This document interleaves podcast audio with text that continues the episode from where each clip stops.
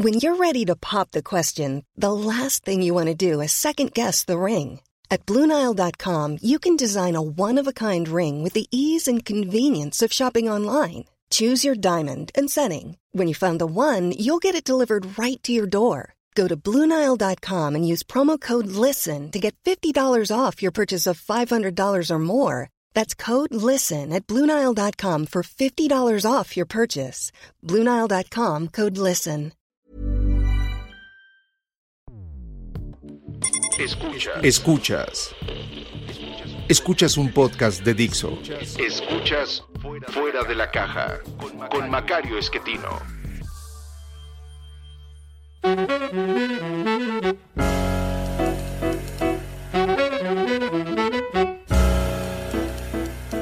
Bienvenidos. Esto es Fuera de la Caja. Yo soy Macario Esquetino. Les agradezco mucho que me escuchen ya en estos días en los que pues todo el mundo realmente celebra el fin de año, el inicio del 2022. Eh, pero pues me permití dejarles esto para pues responder algunas de las preguntas que recibí durante los eh, últimos eh, programas o emisiones dedicados a los temas de crecimiento. Eh, hubo varios que me preguntaban, bueno, entonces, eh, pues, ¿cómo se hace para que un país sea exitoso? Eh, alguien me preguntaba si existe algún libro al respecto. entonces, pues, permítame platicarle acerca de un libro que yo escribí hace ya algunos años, cinco o seis años, se llama El fin de la confusión, y es un libro en el cual me puse a estudiar Mm, las teorías que tenemos para entender el crecimiento y el desarrollo, eh, estos dos términos que se usan con mucha frecuencia como si fueran cosas distintas y cuyo origen tiene que ver con eh, el término de la Segunda Guerra Mundial. Al fin de la Segunda Guerra se inició un proceso de descolonización en el mundo. Eh, en realidad el periodo de colonización real en el planeta ocurrió con la globalización británica 1870 en adelante que es cuando realmente se ponen eh, los europeos a saquear pues todo lo que hubiera disponible, en particular en África, como ya lo platicamos, eh, pero también llegan a ocupar algunos espacios en Asia, algunos literalmente como colonias, otros pues en dificultades con la gente que estaba ahí o negociando con ellos. Eh, y ahí es donde pues empieza un proceso diferente, digamos, de lo que se había conocido anteriormente. Cuando termina la Primera Guerra Mundial, el Imperio Otomano que había sido parte de la coalición que se enfrentó con Inglaterra y Francia, eh, es decir, eh, los imperios que se asociaron fueron el imperio alemán, el austrohúngaro y el otomano, contra el imperio ruso de un lado y del otro lado Inglaterra y Francia. Eh, al término de la guerra, pues eh, el imperio alemán fue mm, destruido en cachitos, lo mismo le pasa al austrohúngaro, se construyen de ahí pues naciones diferentes, Austria, Hungría, se amplía Rumania, se crea Checoslovaquia, se inventa Yugoslavia, eh, pero en la parte del imperio otomano lo que se busca es eh, construir ahí unos, unas naciones pues prácticamente de la nada y se hacen alrededor de familias que habían sido aliadas de los ingleses sobre todo. Eh, ese es el origen de Arabia Saudita, es el origen de Siria, de Jordania, en la forma que tienen eh, hoy. ahí se inventa Irak, Irán, que había sido Persia, queda delimitado con base en estos arreglos, etcétera. Y por eso Medio Oriente pues sigue siendo un problema. Estas divisiones arbitrarias en, de regiones, en naciones que no tenían ninguna historia, pues no, no funciona bien. Bueno, ese mismo fenómeno ocurre después de la Segunda Guerra Mundial con toda África, con un buen tramo de Asia y todos estos países nuevos, tanto los de Medio Oriente como los de África, los de Asia y también nosotros en América Latina, pues de pronto quisimos hacernos ricos todos. Y pues eh, se nos ocurrió inventar una palabra para eso que es el desarrollo económico. Esta palabra no la inventamos nosotros, la inventan estudiosos europeos eh, y estadounidenses que pues nos iban a iluminar con su sabiduría y nos iban a decir cómo desarrollarnos. Las primeras ideas al respecto tenían que ver con que, pues, si uno quiere ser exitoso en materia económica, necesitas capital. Y el capital, pues, viene de la inversión que se genera con base en el ahorro. Entonces les ocurrió, órale, pónganse a ahorrar. Y mientras lo logran, pues, les vamos a mandar una lana. Y de ahí viene la idea de la ayuda internacional al desarrollo. Eh, este, el resultado de esto no fue muy bueno. La verdad es que ninguno de los países tuvo mucho éxito con esto. Eh, nos dimos cuenta con el tiempo, pues que eso de invertir no es tan simple y los gobiernos no suelen ser muy buenos para la inversión porque el horizonte de planeación del gobierno es el periodo que está el gobernante, 5, 6, 7 años, eh, a menos que sea un autócrata, en cuyo caso pues la inversión le tiene sin cuidado y esto fue lo que ocurrió. Eh, entonces llegamos a la idea de que pues a lo mejor no es eso, probablemente la educación es lo importante y órale a gastar en educación. Y el resultado tampoco fue muy bueno y entonces nos dimos cuenta que no toda la educación vale lo mismo. No es igual eh, estar 10 años en la escuela sin aprender nada que estar un año aprendiendo de verdad. Entonces dijimos, ha de ser la calidad educativa. Y empezamos a medir la calidad educativa. Usted ya lo sabe, eh, lo hacemos a través ahora de un examen que se llama PISA, que funciona bastante bien y que nos ha dicho pues que sí hay una diferencia muy grande en calidad de la educación en países que son desarrollados y nosotros. Eh, se nos ocurrió que tal vez eso no era lo importante, sino que se necesitaban instituciones, reglas que la sociedad crea para funcionar, que son las que nos van a ayudar a que un país sea exitoso. Y con base en eso construimos nuevas teorías para explicar pues de dónde sale la riqueza, pues viene de tener buenas formas de organizar la sociedad, que son las instituciones. Eh, un libro muy famoso reciente de esto es el que se llama ¿Por qué fracasan las naciones? del señor eh, Daron Ayemolu eh, y, Robinson, que es un libro bastante bueno al respecto.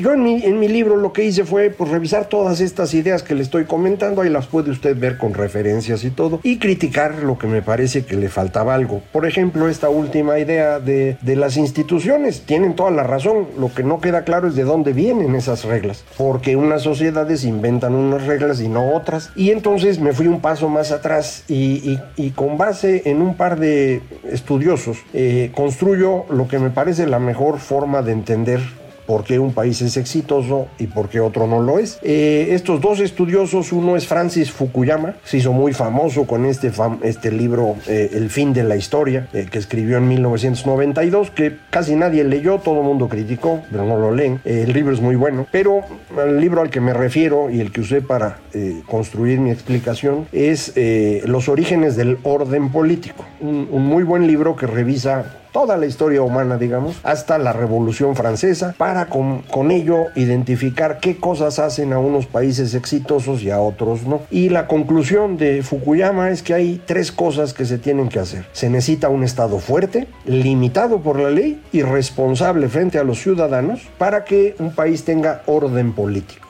Para que ese orden político se convierta en desarrollo económico, creo que es más útil apelar a lo que ha escrito la profesora Deirdre McCloskey. Ella ha escrito muchos libros, pero hay tres eh, muy importantes, una que le llama la trilogía burguesa, tres libros acerca de la burguesía, en donde explica por qué unos países tienen éxito económico y otros no. Y la explicación realmente la puede uno reducir a algo muy simple.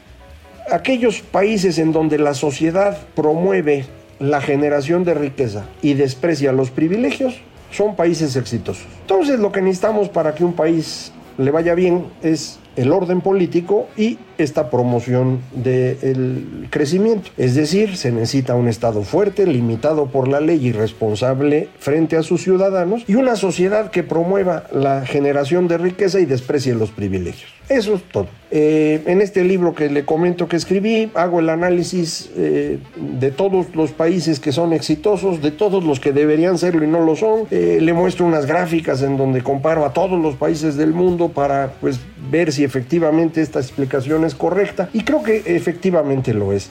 Se puede ir un paso más atrás. ¿Por qué no podemos construir un Estado fuerte? América Latina no tiene estados fuertes, no los hemos tenido realmente nunca. Lo más cercano a un Estado fuerte en México fue el periodo de Porfirio Díaz, eh, una parte de lo que llamamos desarrollo estabilizador o el gobierno priista, eh, que prácticamente pues, se viene abajo entre 82 y 94, eh, y, ahí ya el Estado ya no es muy fuerte, y de entonces a la fecha pues no hemos tenido estados fuertes el asunto en, en, México es que esos dos estados fuertes no estuvieron limitados por la ley, estaban limitados por lo que decidían los gobernantes. Porfirio el solito y en el tiempo del PRI, pues el monarca sexenal que se iba sustituyendo. Había unos monarcas sexenales no tan malos y había otros muy malos. Y bueno, el resultado es lo que usted conoce, un país que no, no ha logrado salir. Entonces, eh, pues eso es lo único que necesita uno para que un país eh, sea exitoso. ¿Qué hay que hacer para que nuestros países puedan tener este camino? Eh, pues necesitamos eh, una construcción política distinta a la que tenemos. Necesitamos fortalecer al Estado. Eh, usted dirá, pero pues, ¿por qué está sugiriendo esto ahorita cuando tenemos a un presidente todopoderoso como el señor López Obrador? En realidad no es así. En realidad el Estado mexicano ahorita es muy débil. Es tan débil que un individuo solito está decidiendo todo y no tiene las herramientas para que sus decisiones funcionen. Si usted analiza con detalle, va a ver que el señor López Obrador pues dice mucho, pero no hace nada, no hay resultados en los hechos. Ha tenido que recargarse en el ejército para que le hagan caso, eh, son los únicos que siguen órdenes, los demás pues no funcionan. Entonces eh, esto no nos va a sacar adelante. Necesitamos un Estado sólido, fuerte, pero que al mismo tiempo esté limitado por la ley. Eh, este tipo de construcciones son difíciles de lograr. la verdad es que pues muchos países que hoy tienen éxito tardaron siglos en construir este tipo de arreglo institucional. Eh, no es una cosa que uno pueda hacer de un día para otro. Yo entiendo que todos quisiéramos ver en el tiempo de nuestras vidas eh, que México se convirtiera en un país exitoso. Es poco probable que eso ocurra sí puede ir mejorando paulatinamente y eso pues creo que es bueno, pues bastante razonable, pero no lo va usted a ver convertido en un país desarrollado de un día para otro. El ejemplo más exitoso en América Latina de un país que ha avanzado hacia el desarrollo de forma sólida ha sido Chile. Eh, a partir de la segunda parte del gobierno de Pinochet, no la primera, la primera es el golpe de Estado, la destrucción de las instituciones que estaban muy golpeadas ya por Allende, las terminó de destruir el señor Pinochet, pero después de una crisis bancaria muy fuerte de 1980, empiezan a hacer las cosas más o menos bien. Y durante los siguientes, que son ya casi 40 años, o 40 años, eh, Chile va avanzando paulatinamente. Un país más pequeño que México, mm, más o menos la octava parte de nuestra población, eh, que va avanzando. Un país muy desigual, más desigual que México, eh, con muchos defectos, igual que todos los demás, pero iba avanzando de forma bastante sólida. Desafortunadamente los conflictos recientes los han llevado a construir una constitución nueva que a mí me parece que en este momento internacional pues es una mala idea pero, pero se entiende por qué esta constitución que tenían pues venía de los tiempos de Pinochet Pinochet era un dictador y bueno pues hay que hacer una cosa diferente pues sí pero en el momento en el que tenemos estos grandes conflictos entre grupos sociales en todo Occidente eh, entrar a la discusión constitucional a mí me parecía me sigue pareciendo una mala idea. Pero eso es una decisión de los chilenos y no mía. Ojalá y la libren y puedan continuar este camino. Ningún otro país latinoamericano ha estado cerca del desarrollo, eh, porque no hemos logrado construir este Estado fuerte, limitado por la ley y que responda a lo que los ciudadanos quieren. Pero adicional a esto, América Latina tiene una vocación muy grande por los privilegios. Nos encanta los privilegios. Privilegio no en el sentido que ahora se utiliza que cualquier cosa que uno tiene un poquito mejor que otros ya es un privilegio. En realidad no es así. Privilegio es eh, una palabra que viene del latín privis legus,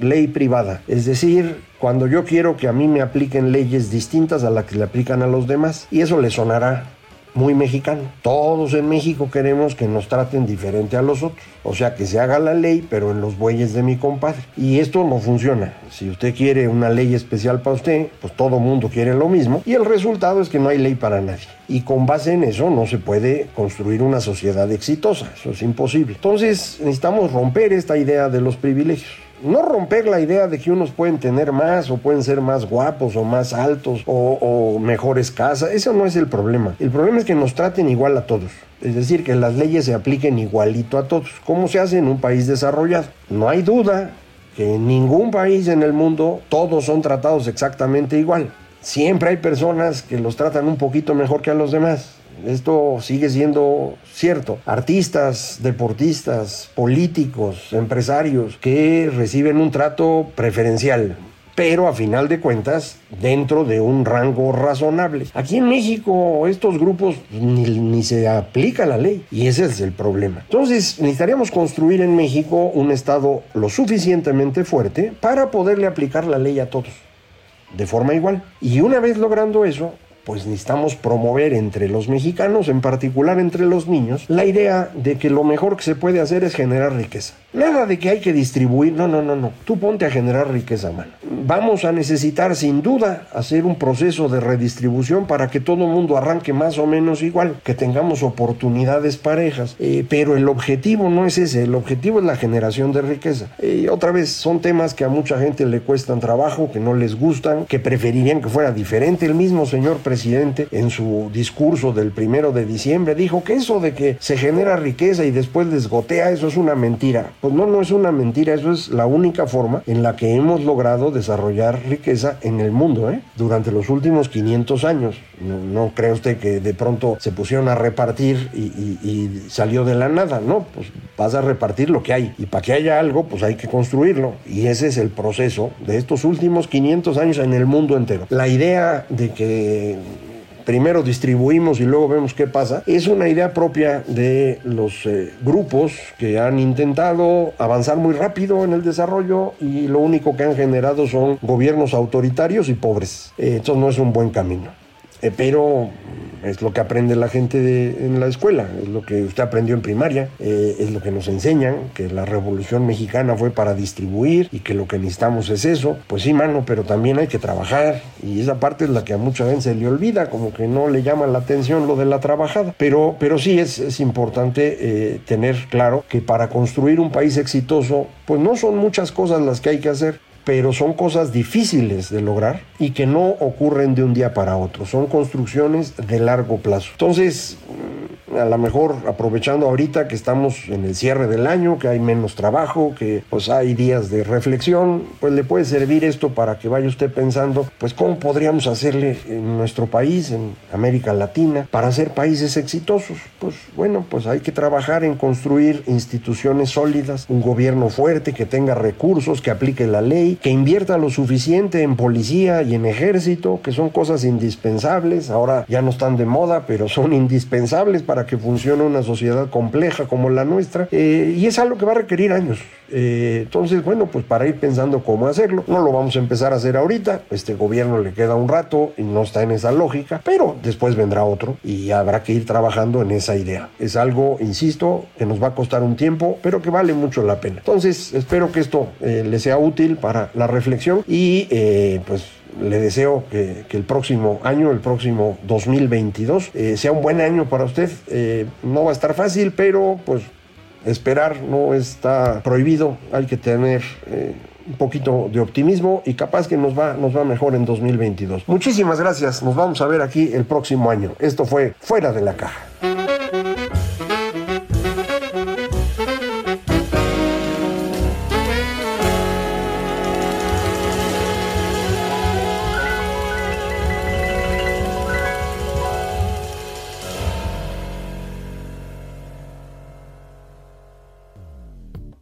Dixo presentó Fuera de la caja con Macario Esquetino.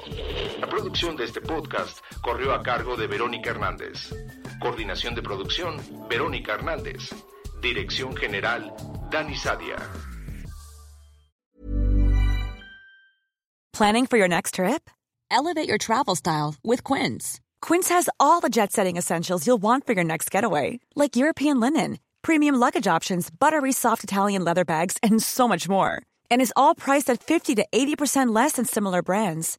Plus, Quince only works with factories that use safe and ethical manufacturing practices. Pack your bags with high-quality essentials you'll be wearing for vacations to come with Quince. Go to quince.com/pack for free shipping and 365-day returns.